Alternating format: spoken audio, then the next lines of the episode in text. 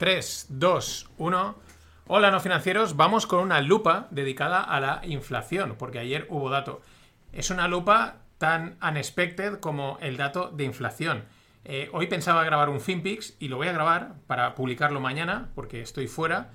Mm, pero esta semana, pues al contrario que otras semanas en las que preveía sacar tres episodios y solo me daba para hacer dos, o sea, he estado por debajo de lo esperado, eh, pues esta semana, al contrario de la inflación, voy por encima de lo esperado y hay un extra. Este episodio dedicado a, una de las narrativas, uno de los grandes temas de estos últimos eh, meses.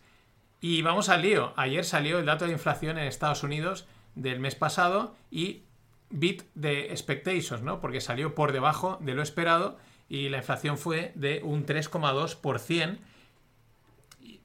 Cuando pues se esperaba más, pues se esperaba un 3 y pico. Y la core inflation, que es la, core me mola siempre porque siempre viene a la mente eh, nuclear, pero no es nuclear, sino, bueno, la, la, básica, la más mm, nuclear sería la palabra, la, core inflation, eh, en un 4%, que también está por debajo de lo esperado. El mercado pues se vino arriba, todos contentísimos, qué bien. Creo que hasta Jim Cramer se ha atrevido a decir que eh, han conseguido hacer el soft landing, ¿no? que lo han conseguido. y este tipo de, cosas, ¿no? Alegría, pues bueno, era un, pues el mercado se lo toma así. Esto tiene, ahora vamos a ver que, tiene sus aristas, ¿no? Como siempre.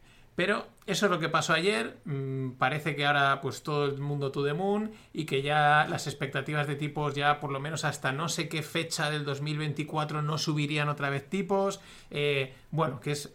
Ahí estamos, ¿no?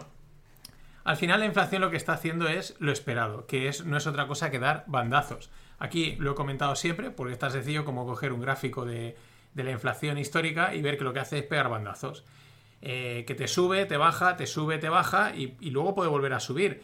De hecho, ahí está la duda de los que van a, de los que dicen que va a venir una segunda oleada de inflación y los que ahora dicen que no, que eso se lo van a comer con patatas y que no va a haber eh, segunda oleada de inflación.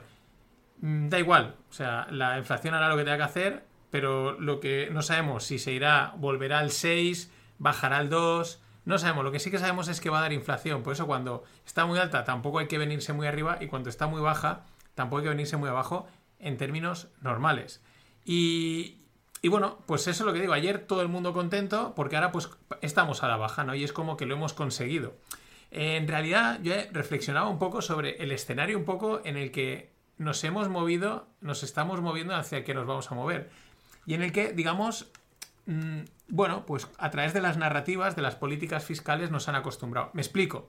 Es un escenario en el que, eh, primero, eh, bueno, aquí tenéis, eh, si estáis viendo el vídeo, pues mm, el gráfico, ahora hablaremos del, 70, pero cómo la inflación va y viene, ¿no?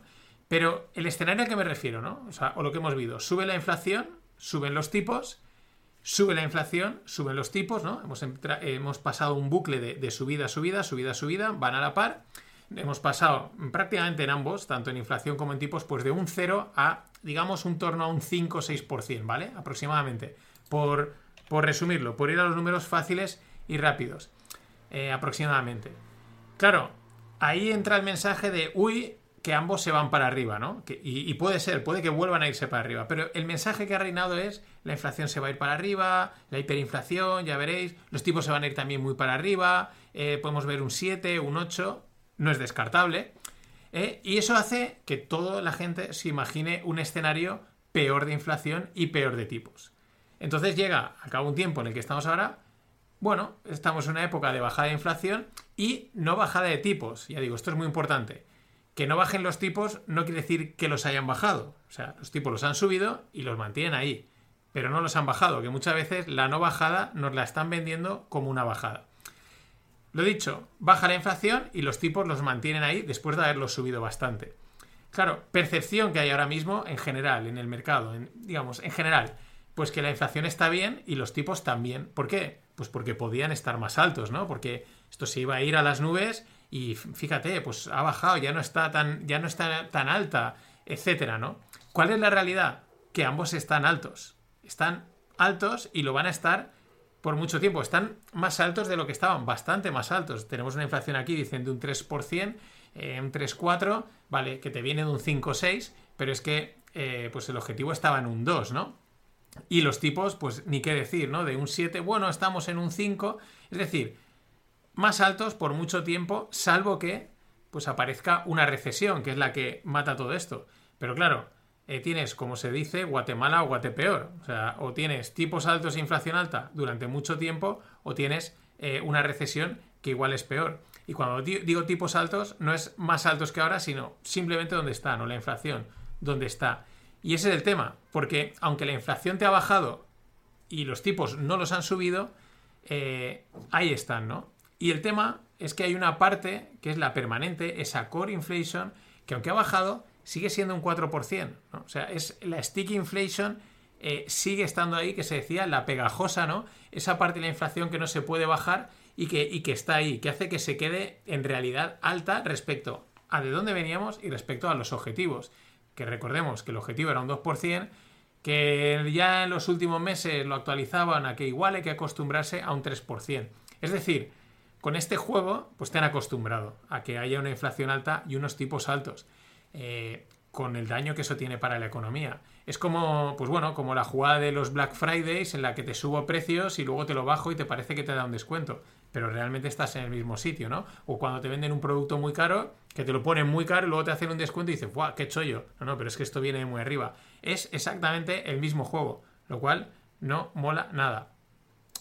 Eh, pero claro, a colación lo que, de, la, lo que estaba comentando, de la inflación y de una posible recesión, que sería la que tumbase estas cifras, pues es que mucha gente ve uno de los escenarios que más se ha repetido a la hora de buscar en la historia otras épocas que se parezcan a esta, en cuanto a políticas monetarias, subida de tipos, inflación, los 70-74 es la más repetida. Y en la imagen, que ya la veis, que ya la he puesto antes y la podéis ver si estáis en YouTube, eh, pues se ve muy claro, ¿no? De momento se está pareciendo mucho eh, la inflación que estamos viendo actualmente con la que se vivió en el periodo desde los 70 hasta los 90, ¿no? Con una subida muy fuerte, una caída y otra subida aún más fuerte, una segunda oleada. Pero ojo, estamos hablando de casi un periodo de 10 años, ¿vale? De 10 años entre subida, caída y bajada de inflación, como podemos ver. Esto no es bueno porque ese periodo eh, las políticas monetarias fueron muy malas. Se tomaron políticas monetarias de la noche a la mañana, literalmente el famoso Saturday Night Live que le dijeron, creo que es de Paul Volcker, con una subida de tipos en un sábado con nocturnidad de alevosía que, bueno, reventó un montón de países, sobre todo fuera de Estados Unidos, y cada vez esto se parece más. Pero ya, eh, bueno, como se suele decir, la historia eh, no se parece, pero rima, ¿no?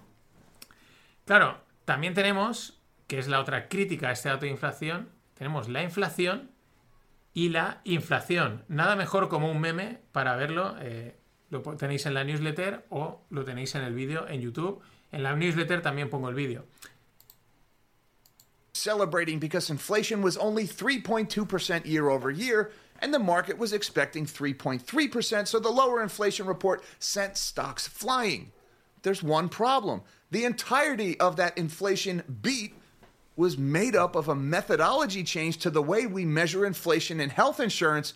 And if you correct that number, inflation actually came in higher than the market was expecting. And este es un vídeo que ahora os comento, pero es lo que alguien tuiteaba. Dice, por fin el gobierno ha conseguido reducir la inflación. Dice, y es que era tan sencillo como cambiar el cálculo de la inflación, que es lo que está comentando este Nobody Special que hace unos pues una especie de FinPix diario o de lupa diaria eh, americano en el que eh, pues modificando ese cálculo y ajustándolo como toca o como se hacía pues realmente la inflación hubiese sido superior y es que parece por ahí han metido las primas de eh, seguridad social de, las, de los seguros de salud americanos, ¿no?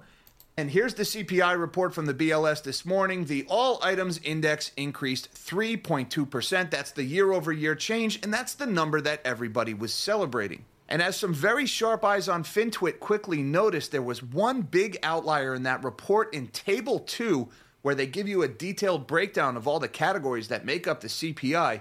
Right here above my head, health insurance premiums dropped 34%. And if you factor in the weighting of this category, health insurance accounts for 0.525% of the total index. The entire index was dragged down almost 0.2% just by this one category. And obviously, anybody living on planet Earth that is on health insurance premiums. And as always, folks, the answer lies in the fine print. There was a change. Pues esto es lo que nos explica, ¿no? Que ha habido ahí un juego de cálculo con las Health Insurance Premiums. Más o menos, pues han cogido algo que ha caído mucho de precio y han dicho, y que pueden justificar, pues lo metemos, ajustamos Excel y nos sale una inflación buenísima.